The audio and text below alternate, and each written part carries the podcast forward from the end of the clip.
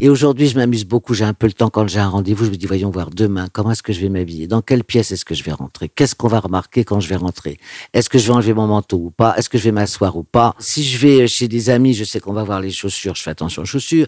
Si c'est dans une soirée qui est bondée, je vais mettre n'importe quelle chaussure. De toute façon, on la verra pas. Mais je vais soigner le haut. On va me voir arriver de loin, de près. Est-ce que je vais descendre de voiture Est-ce qu'il y a un éclairage Mais c'est une mise en scène, la mode. C'est un rôle qu'on joue avec ses vêtements.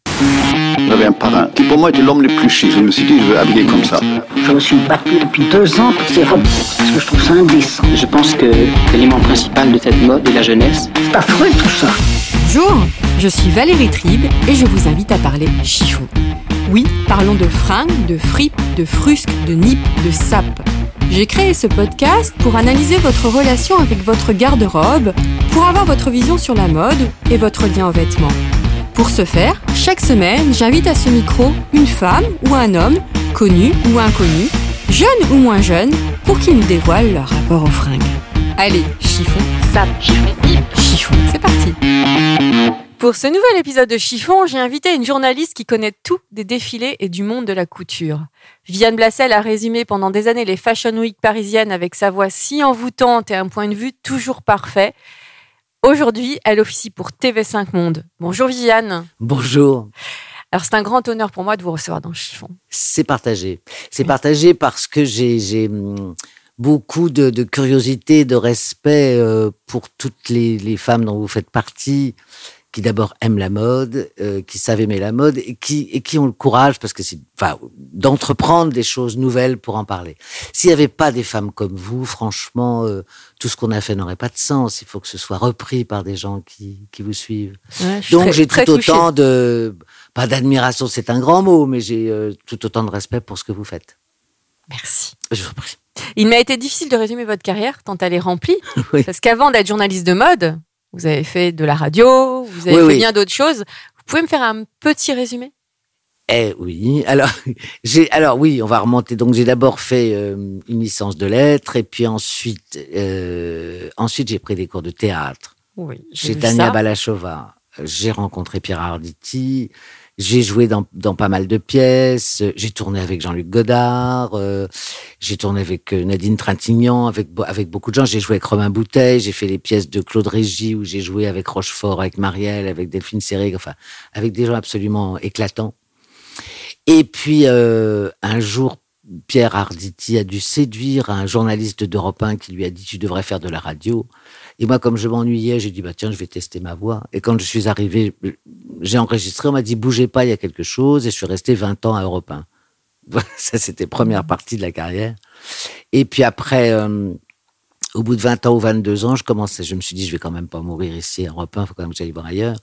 Et comme tous mes copains qui étaient Moujotte, Dacier, toute la bande partaient à TF1, je les ai suivis à TF1.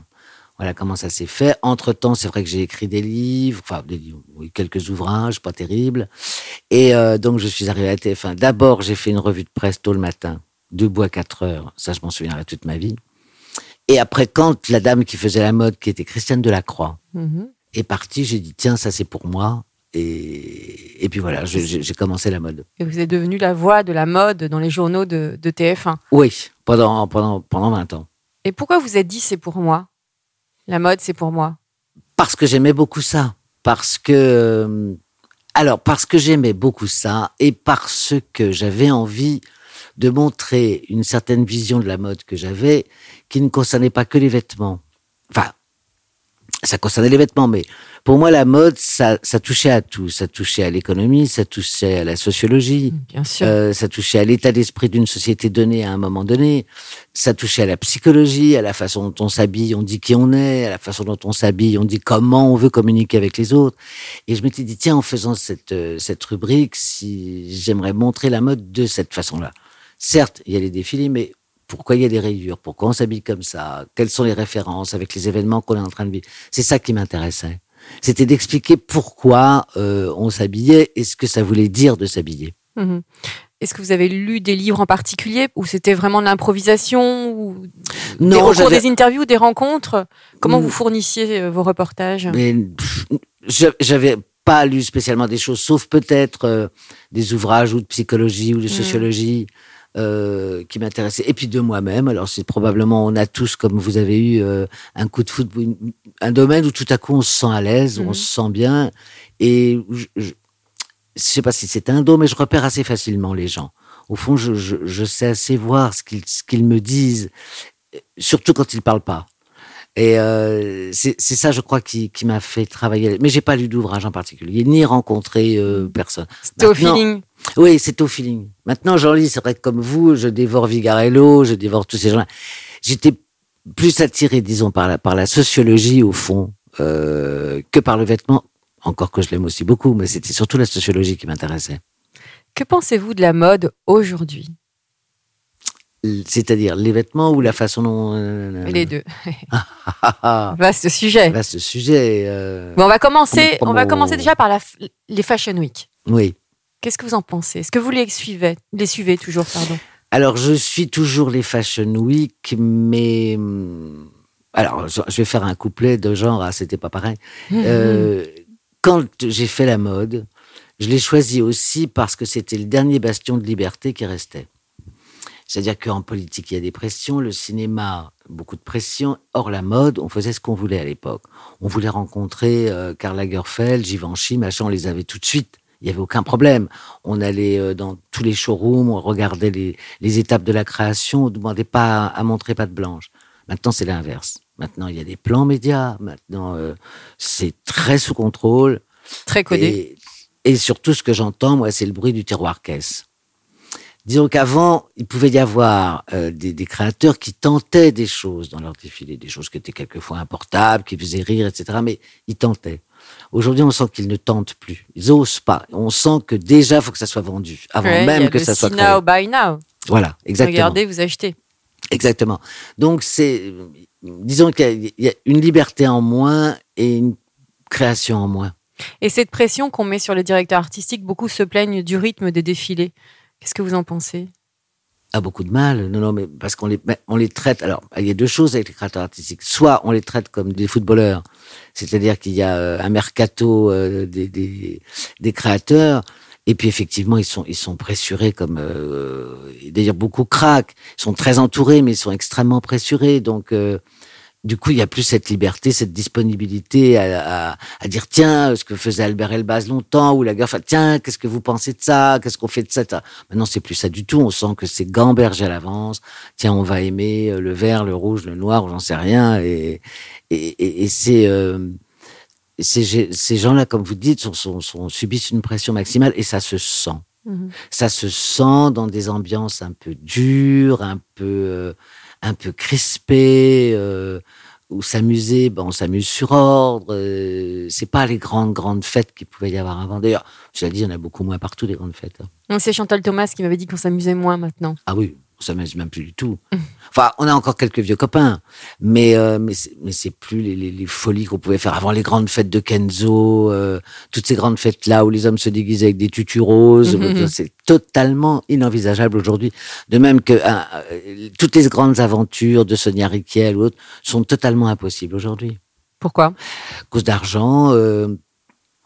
Parce qu'il faut euh, aujourd'hui avoir euh, haha, pouvoir faire une production qui tout de suite assure, qui euh, tout de suite soit euh, exige énormément de mise de fonds. Il est plus facile aujourd'hui de faire de la haute couture avec deux trois personnes qui vous achètent des modèles que de lancer une marque de prêt-à-porter, c'est quasiment impossible pour cause de finances. Mhm.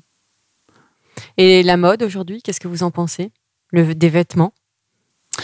De, de l'uniformisation des vêtements Est-ce qu'on n'était pas un peu... Je suis assez partagé parce qu'en même temps, quand je regarde les gens dans la rue, les, les jeunes dans la rue, je trouve ça plutôt rigolo. Mhm.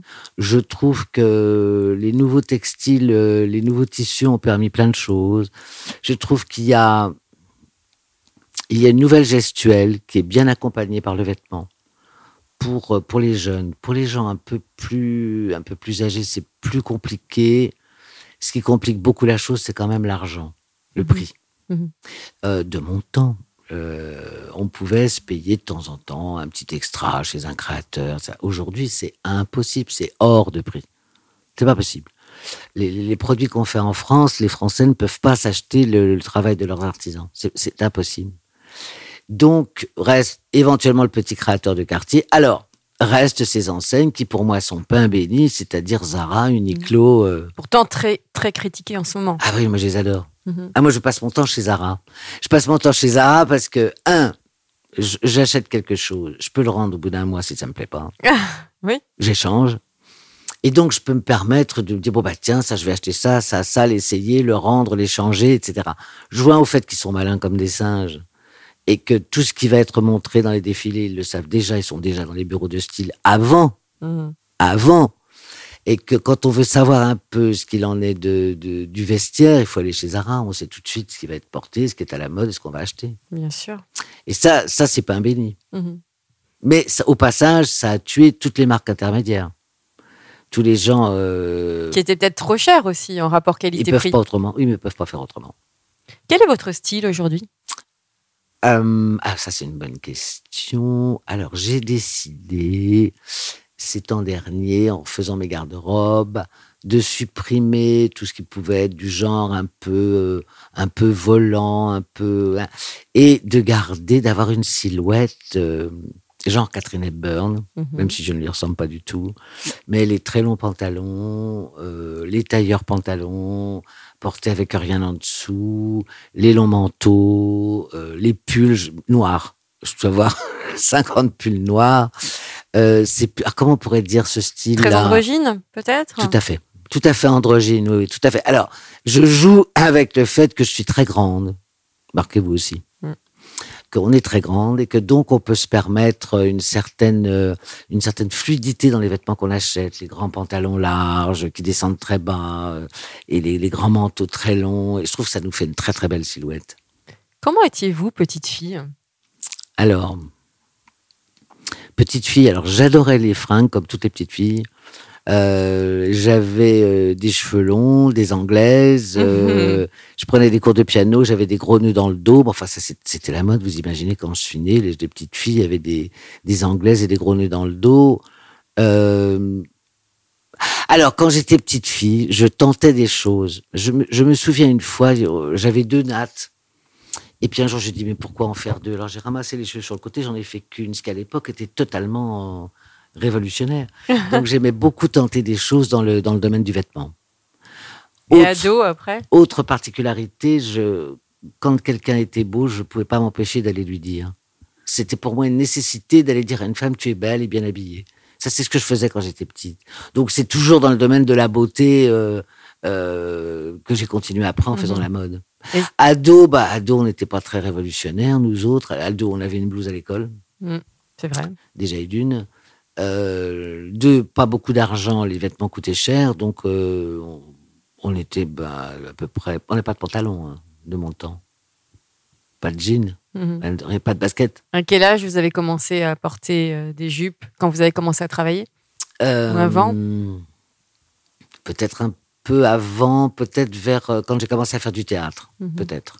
Est-ce qu'il y avait une tradition vestimentaire familiale dans votre, euh, chez vous? Il y avait un grand amour des vêtements et surtout euh, un grand amour des vêtements de qualité. Alors c'était l'époque où les femmes avaient encore leur couturière et se faisaient faire des choses sur mesure, même celles qui n'avaient pas beaucoup d'argent. Mhm. Et euh, moi, je me souviens des, heures que j'ai passées à attendre ma mère qui se faisait faire des robes sur mesure chez sa couturière. Donc, c'était une tra- tradition de choses bien faites, de, de broderie, euh, de fermeture éclair cousue à la main pendant des heures. C'était euh, une tradition d'artisanat dans le, dans le vêtement. Et tricot. Enfin, moi, j'ai appris le tricot avec ma mère, j'ai fait du crochet. euh, tout ça, on aimait beaucoup. Votre mère tricotait? Ah, ma mère tricotait, ma mère m'a fait beaucoup de pulls, elle m'a fait beaucoup de pulls verts, m'a fait beaucoup de choses. euh, Oui, oui, beaucoup. Il y a eu beaucoup, une vraie transmission familiale au niveau mode? En tout cas, j'ai sûrement été influencé par, euh, par l'amour que ma mère avait des vêtements. Et des sacs et des accessoires qu'elle adorait, oui, sûrement, sûrement. Quel est le meilleur conseil que l'on ait pu vous donner au niveau look? Ah, ça, c'est un garçon qui a aussi fait Bérido. Je sais pas si vous, vous allez vous le rappeler, il s'appelle Jean-Rémy Domas. Oui. Et un jour, Jean-Rémy, je sais plus comment il s'est habillé, il m'a dit, mais t'as fini de t'habiller comme une petite fille, assume-toi. T'es grande, vas-y, sois forte, assume, assume un style fort. Ça, c'est le, le- le conseil que m'a donné Jean-Rémy et que j'ai suivi après. dans le domaine de la mode. Après, il y en a eu un de Jean-Paul Gaultier, mais que j'ai pas suivi, qui était que les couleurs qui devaient m'aller, c'était des couleurs nude. Bon, je lui ai demandé s'il était une bonne copine, il m'a dit non, pas forcément. Ah J'ai pas suivi le, le conseil. Quel rapport entretenez-vous avec votre dressing? Finalement, il a l'air assez simple, ce rapport. Ah, je l'adore. Je suis fourré dedans tout le temps. Mhm. Je dors dans mes vêtements. Je Vous garde dormez dans vos Oh, bah, vêtements quasiment. Oui, je- je- je- J'en ai plein à la cave. J'ai tout gardé depuis que je fais la mode. Et j'ai, euh, par moments, je me relève, je me dis, merde, où est-ce que j'ai mis cette pièce-là que j'ai- j'aimais tant il y a 10 ans ou 15 ans? Donc, je m'en vais farfouiller dans mon dressing. Je ressors des trucs que j'avais complètement oublié que j'avais. Je les réaccessoirise. Et aujourd'hui, je m'amuse beaucoup. J'ai un peu le temps quand j'ai un rendez-vous. Je me dis, voyons voir demain, comment est-ce que je vais m'habiller? Dans quelle pièce est-ce que je vais rentrer? Qu'est-ce qu'on va remarquer quand je vais rentrer? Est-ce que je vais enlever mon manteau ou pas? Est-ce que je vais m'asseoir ou pas? Donc, ah, vous en pensez fonction- à ça Est-ce Ah que oui vous enlevez votre manteau ou pas? Ah bah bien sûr. Ah bah bien sûr. Si j'enlève mon manteau, je vais travailler autre chose. Euh, si je vais chez des, des, des amis, je sais qu'on va voir les chaussures, je fais attention aux chaussures. Si c'est dans une soirée qui est bondée, je vais mettre n'importe quelle chaussure. De toute façon, on la verra pas. Mais je vais soigner le haut. Mhm. Je me dis, voyons voir, est-ce qu'on va me voir arriver de loin, de près? Est-ce que je vais descendre de voiture? Est-ce qu'il y a un éclairage? Est-ce qu'il y a- c'est- Mais c'est une mise en scène, la mode. C'est un rôle qu'on joue avec ses vêtements. Et moi, je m'amuse beaucoup parce que maintenant, j'ai quand même un peu le temps. Je- mais je prépare ça la veille. Je me dis, bon, voyons voir, quel temps est-ce qu'il va faire? Est-ce que je vais trouver une voiture vite? Est-ce que je vais devoir marcher Pas marcher? Est-ce que mes pantalons trop longs vont traîner dans la pluie ou pas? Je fais attention à tout ça. C'est votre passé de comédienne qui ressurgit? Probablement, probablement. Et en tout cas, euh, le vêtement et, et- et l'attitude qu'on a dans la vie, on joue tous un rôle. Mhm. C'est un théâtre la vie. Donc quelqu'un qui vous dit, moi je n'en ai rien à foutre de la façon dont je m'habille, vous, vous la traitez de menteuse ou de menteur. non, je pense qu'il est sincère, mais c'est probablement la personne la plus facile à décoder qui soit. Hmm. Parce que bien sûr que non. Enfin, ils- bien sûr que non, ils s'en foutent pas. Euh, Même ils s'en foutent pas, ils vont pas aller en pyjama sortir, ils s'en foutent pas de toute façon. Mais quand on dit je m'en fous, alors c'est on, on- côté un peu euh, euh, brut de décoffrage euh, et en même temps une, une volonté de se fondre dans la masse pour pas se faire repérer aussi. Enfin, ce sont des sont des gens très intéressants. En même temps, quelqu'un qui vous dit je m'en fous. Il va pas prendre, quand il a affaire à, à- à vous ou à moi, s'il y a des gens un peu spécialistes de la mode, il va pas mettre dix minutes à vous dire est-ce que- qu'est-ce qui m'irait, qu'est-ce que tu penses qui pourrait m'aller? Hmm, C'est sûr. À tous les coups. Tenez-vous compte du regard des autres. Justement, quand vous arrivez comme ça, que vous vous mettez en scène avec vos vêtements, Euh, oui, c'est pour vous ou pour les autres c'est les deux. C'est les deux, mais je, mais je, je- effectivement, je tiens compte du regard des autres, tout en me disant, alors tout en me disant, euh, je, je fais pas ça, voilà.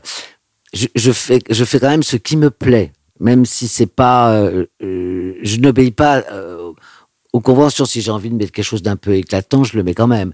C'est ma façon à moi, quelque part, de dire bonjour. Voilà comment je me présente, voilà comment vous allez me recevoir et comment. C'est une forme de respect aussi. Aussi, aussi. Aussi- oui, c'est vrai, c'est pas faux ce que vous dites. C'est vrai. Quel vrai. est, quel est le vêtement que vous ne porterez jamais Ah, oh. Que vous avez toujours détesté Ah ben, le pantacourt déjà. Je hais le pantacourt. Pantacourt, alors, qui arrive. euh, Là. Encore. c'est ce que je porte. Oh là non, mais il est pas si court que ça. Le pantacourt, la jupe culotte. Jamais. C'est le retour de la jupe culotte, Ah bah oui, mais je la porte pas. Je ne supporte pas la jupe culotte. Parce qu'en plus, la jupe culotte, il faut... euh, Bon, un vêtement, il faut respecter quoi? Il faut respecter des proportions. Mhm. Bah, la jupe culotte, euh, les trois quarts des filles que je vois la porter se se regardent pas de dos.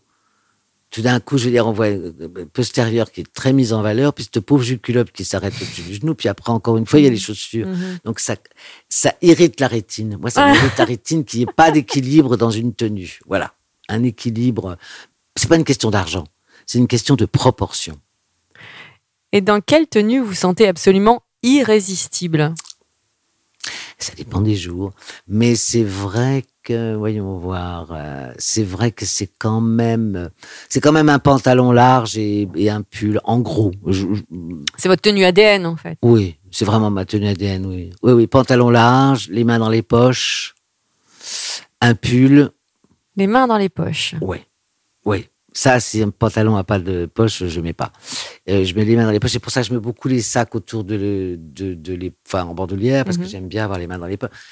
Le maire de Lyon a dit, la culture, c'est ce qui reste quand on a tout oublié. Moi, je dis que le vêtement, euh, une fois qu'on l'a choisi, on doit pouvoir l'oublier absolument. Aussi sophistiquée soit la tenue, il faut, c'est pour ça qu'avant, il faut l'avoir bien mâchée, bien gambergée, hein, se dire, voyons voir, quand je m'assois, qu'est-ce qui déconne, qu'est-ce qui machin, quand je me lève, hein. Et une fois qu'on a bien bordé tout ça, on peut l'oublier. C'est parfait. Est-ce que ça vous est arrivé d'être habillé un matin et de vous dire, oh là là, là, non, non, je me suis trompé et là, Oui. ça va pas du tout? Oui, puis je remonte et je me change. ah bah oui. Ah bah attendez, l'élégance, comme disait Saint Laurent, c'est une façon de marcher, c'est un rythme. Si je suis pas bien habillé, je vais avoir un mauvais rythme. Ça va être heurté ma démarche. Heurtant ma démarche, les gens vont me paraître insupportables. Je vais être désagréable toute la journée. Donc je remonte et je me change. Est-ce que vous mettez des interdits vestimentaires avec l'âge? Est-ce que à 40 Oui, ans, oui, vous avez oui, dit j'arrête les mini-jupes, à 50 euh, Non, 40, non, mais ma- maintenant, moi, là, oui. Et il y a des choses, d'ailleurs, dont je me suis séparé à regret, mais euh, euh, moi, j'aimais bien avoir effectivement des jupes, des jupes courtes en cuir. J'aimais, beau- j'aimais beaucoup les mini-jupes. J'adorais la mode cuissarde, mini-jupe, Mm. long manteau. Non, ça, je ne fais pas ça. Je, je, je me le permets plus.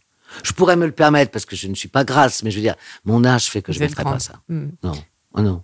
Quel est le vêtement qui sublime toutes les femmes? Peu importe leur morphologie. Une robe noire, je crois. Une robe noire? La Oh. petite robe noire, c'est Oh, oui. pas un mythe? Ah non. Ah non, non, non. Ah non, ça va vraiment à toutes les femmes. Alors après, on choisit avec manche sans manche, avec ceinture sans. Mais une femme qui a une petite robe noire, ça va vraiment à tout le monde, ça. Justement, on parle de mythe. Qu'est-ce que vous pensez du mythe de la parisienne? Ben, je pense qu'aujourd'hui, ça n'est plus la parisienne qui le représente, ce sont les petites chinoises Ah qui représentent. Vous avez regardé un peu dans les rues? Bien sûr. Les petites Ah, chinoises, mais moi, je passe mon sont- temps à mater les gens dans la rue. donc. elles sont nickel. Ouais. Elles sont les petites parisiennes de Kiraz, les petits chapeaux, les petites chaussures, les machins. Ce sont les petites chinoises qui sont les parisiennes. Les parisiennes ne s'habillent plus. Pourquoi, à votre avis? Bah, il y a peut-être plusieurs raisons. D'abord, est, c'est comme quand on est dans une pâtisserie, on mange plus de gâteaux. Je pense que comme Paris, c'est la capitale de la mode, donc du coup, les Parisiennes s'habillent. Puis ça fait chic de pas s'habiller, ça fait des contrats. C'est les fortless. C'est- voilà. Euh, elle pense que ça fait chic. Moi, je, moi, j'aimais bien les gens habillés à l'opéra. J'aime bien les gens habillés pour une soirée. Euh, elles s'habillent plus.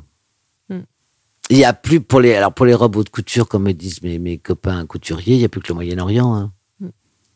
Un peu la côte est des États-Unis. Bon, on m'a dit Londres un peu. Mais Paris, on s'habille pas. Même en soirée maintenant. Même en soirée, on s'habille pas. Vous trouvez ça triste Ah oui. Ah oui. Oh bah oui, parce que des femmes qui s'habillaient. je trouve- Alors, il y a une soirée où les gens sont vraiment habillés, c'est la soirée de la mode Mhm. pour le sida. Mhm. Alors, toutes les filles sont, tous les créateurs ont leur égérie qui sont, mais belles, habillées avec les dernières créations, créatives et tout. C'est une soirée d'une élégance folle. Et, euh, et ça fait vraiment plaisir à voir, quoi. Mhm. Vraiment. Vous continuez à, à être invité dans les Fashion Week? Ah oui, Oui. oui. Vous y allez toujours avec autant Pas de plaisir toujours, non. Pas... Oui, j'y vais parce que j'ai beaucoup de copains à voir et puis que ça m'intéresse de, de les voir. J'y vais avec quand même le cœur qui bat un peu moins que quand j'étais à TF1. Ça, c'est clair. Mhm. TF1, c'était. euh, Les époques étaient magnifiques, mais c'était les époques des grandes. euh, C'était les grandes époques des Cindy, Carla, Naomi. Enfin, c'était. euh, Il y avait un, une énergie, un truc incroyable dans les défilés, qu'il n'y a plus maintenant. Ça aussi, tiens, les mannequins, vous avez envie de ressembler aux mannequins que vous voyez sur les podiums, vous? Non. Non. Alors, quand on voyait arriver Claudia, quand on voyait arriver Naomi, waouh Ouais, elles avaient du chien. Cindy Crawford, waouh C'était magnifique. Et quand elles sourient, enfin, elles, elles, euh, défilaient en souriant. Tout souvent. à fait. Mm. Et elles n'étaient pas maigres. Oui, c'est ça. Qu'est-ce que vous pensez de la maigreur des mannequins? Bah, C'est-à-dire qu'elles sont. Je les trouve beaucoup trop maigres, ça c'est clair. Je n'aime pas, euh, je n'aime pas qu'on dise que ça favorise l'anorexie parce que c'est autre chose l'anorexie. C'est une maladie et n'est pas anorexique qui veut. Oui, J'ai vu que vous aviez parlé de ça. Ouais, suis- j'aime pas ça. Mais en revanche, c'est vrai qu'elles sont trop maigres. Euh, c'est vrai qu'elles prennent des risques qui ne vont pas jusqu'à l'anorexie, mais elles prennent des risques, ne serait-ce que d'avoir une vilaine peau. là. Je- en même temps, elles sont, euh, elles sont très jeunes. hein. C'est des grandes ados qui sont poussées comme ça. Et je sais pas pourquoi les créateurs les prennent aussi maigres, mais elles sont trop maigres. Pour sublimer les vêtements, selon certains. Oui, mais ils ont tort. Hmm. Ils ont tort. L'accessoire, vous me parliez du sac tout à l'heure. Est-ce que l'accessoire était important pour vous? Oui. Oui, le, le- Le, le, le sac est très important, ça fait partie d'une tenue. Les gants aussi, j'adore les gants. Mm. J'ai toutes sortes de gants de toutes les couleurs que j'ai assortis, ou des noirs et blancs, ou je suis une folle des détails. Je me rends compte que je me fais un, je me fais un relooking tous les jours. Et j'adore les gants, j'adore les sacs, j'adore les écharpes, euh, les chapeaux, les bonnets, euh, les chaussures. J'aime vraiment beaucoup, beaucoup. Et les bijoux? Non, pas tellement. Le seul que je porte, c'est ce, ces choses-là que j'ai. Très belle. Une très C'est belle bague. un- C'est un bijoutier érythréen qui s'appelle Mohamed et qui travaille à la fabrique Nomade. Et la fabrique Nomade, c'est une fabrique qui veut aider les réfugiés à continuer à pratiquer leur artisanat. Mhm. Sont, euh, Et donc, parmi eux, il y avait, il y avait Mohamed et j'ai donc acheté cette bague à Mohamed. Très chic. Quel est votre dernier achat? Bah, j'ai un peu peur que ce soit cette bague. Euh, quand j'ai dû faire un reportage à la fabrique Nomade. Non, le tout dernier, dernier, dernier, c'est hier, j'ai acheté un manteau chez Zara. Un grand manteau noir, très long. C'est moi mon quatrième manteau noir, mais j'en avais pas un aussi long. Voilà. Et votre prochain achat Est-ce que vous avez une idée euh, Vous recherchez Ah, quelque je chose? sais pas. Non, mais là, ça va être l'époque des cadeaux de Noël, donc je vais quand même penser aux autres de penser à moi. Mais au passage, euh, je sais pas. Je, je- je- non, pour l'instant, j'ai pas encore de. Non, j'ai- rien en ligne de mire pour maintenant, mais ça peut venir. hein, Ça vient très très vite. hein. Oui, c'est ça, un petit tour chez Zara et bam. Et bam. Quelle est votre, euh, votre définition de l'élégance? Tout à l'heure, vous m'avez cité Saint-Laurent.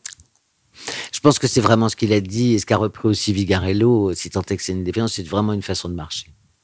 C'est un, c'est une adéquation entre ce qu'on est profondément et ce qu'on projette. Donc il y a à ce moment-là une, euh, une unité et, euh, qui fait que, un, bah, vous, vous êtes bien dans votre peau, mais deux, vous êtes reçu, vous ne blessez pas la rétine de l'autre. Encore une fois, je reparlais tout à l'heure Mm. des proportions et d'équilibre Avec la jupe culotte. par exemple. Et quand on est, quand on projette ce qu'on est vraiment, quand il n'y a pas euh, cassure entre les deux, alors vous êtes en harmonie, en harmonie avec vous, en harmonie avec le mouvement, en harmonie avec les autres. L'élégance pour moi c'est ça, c'est euh, c'est vraiment une harmonie. Et qu'est-ce que vous pensez de l'expression être à la mode Qu'est-ce qui emploie ça maintenant? Plus personne ne le dit. Si, on peut le dire, ça. On peut le dans, dire. Dans la presse, ou les gens le disent, dans le Mm. langage courant. Ils disent ça à la Ah, mode. ça, c'est la mode. J'écoute, ça m'a, pff, ça m'agace. ça. Et l'évolution de la presse féminine? Ah, elle fait plus de mode, la presse féminine. Enfin, si on, on compare par rapport avec les, les journaux, encore une fois, que j'ai connus comme Le L, on se précipitait comme tous tous les, je sais plus quoi, jeudi ou vendredi. Il y avait les, lundi. euh, les lundis. Il y avait les prix, il y avait les boutiques, etc. On y allait dans la seconde. Là, je vois des magazines de mode, je ne sais même pas, ce- on voit rien. Alors, le photographe a fait des belles choses avec des fondus, euh, mais on voit pas le vêtement. hmm. Donc, euh, je pense qu'elles ont laissé tomber ça, pensant que d'autres avaient pris le relais, j'imagine. Et elles s'occupent plus de faits sociétaux que de, que de mode, je crois. Enfin, je crois. hein. Vous trouvez pas que ça devient un peu triste Ah, bah, c'est ah, bah, c'est complètement consternant, oui. Ça, c'est clair que.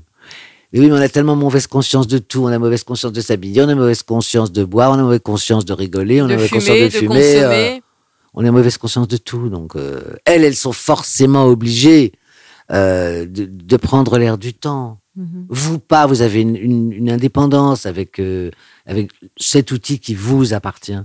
Mais les autres sont obligés de, crier sûr, hurler avec les loups. euh. Puis elles dépendent, des- elles dépendent des annonceurs aussi. Elles dépendent des annonceurs qui sont d'une frilosité absolument invraisemblable, qui retirent euh, leur budget pour un oui, pour un non. euh. Qu'est-ce que vous pensez de, du pouvoir des influenceuses ou des influenceurs? Toutes ces femmes qui finalement prennent la place d'icônes de mode. Bah oui, vous avez trouvé la réponse, c'est qu'elles ont pris la place. C'est-à-dire Mhm. qu'il n'y a plus tellement de jeunes femmes qui veulent assumer le rôle d'icône de mode parce que ça se fait pas. Donc vous avez presque, trois quarts du temps, des actrices qui sont des girls next door qui n'inspirent personne. Trouvez-moi dans le cinéma français une fille belle, lookée, qui donne envie de, de s'habiller comme elle? Personne. Donc les influenceuses ont pris la place et, et quelque part tant mieux. Mhm. Parce qu'après tout, elles, elles imposent pas, pas un achat particulier. Elles ont souvent des idées. Moi, je, je trouve ça plutôt sympathique. Alors vous avez le droit à une seule réponse. Oh merde. si vous étiez une couleur, Hmm. Noir.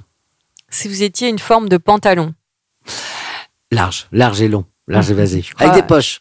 Oui, j'ai compris ça. si vous étiez une chaussure, Hum, une paire de bottes Hermès.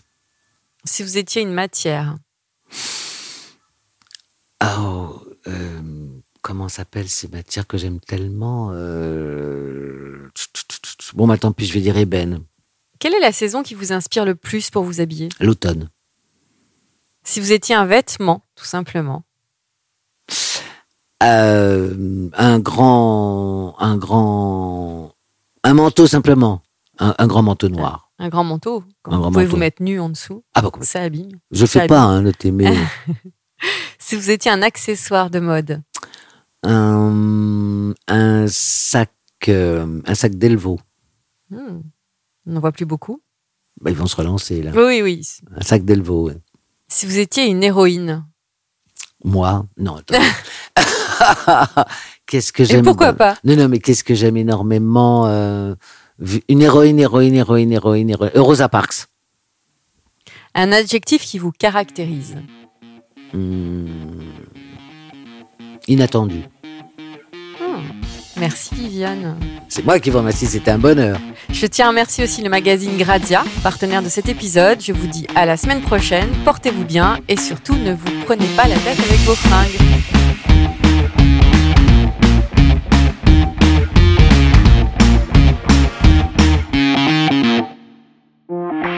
Vous avez raté un épisode de Chiffon, voici des extraits des trois derniers épisodes disponibles sur toutes les plateformes. Véronique, Tristram, Si on n'a pas un gros budget mode, un gros budget shopping, je dirais toujours d'investir dans les bons accessoires.